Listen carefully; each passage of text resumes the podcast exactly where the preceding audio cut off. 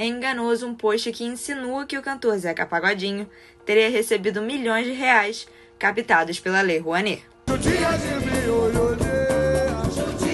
A postagem traz uma imagem com informações sobre o projeto Zeca Pagodinho, uma história de amor ao samba, uma peça de teatro musical que recebeu o incentivo fiscal.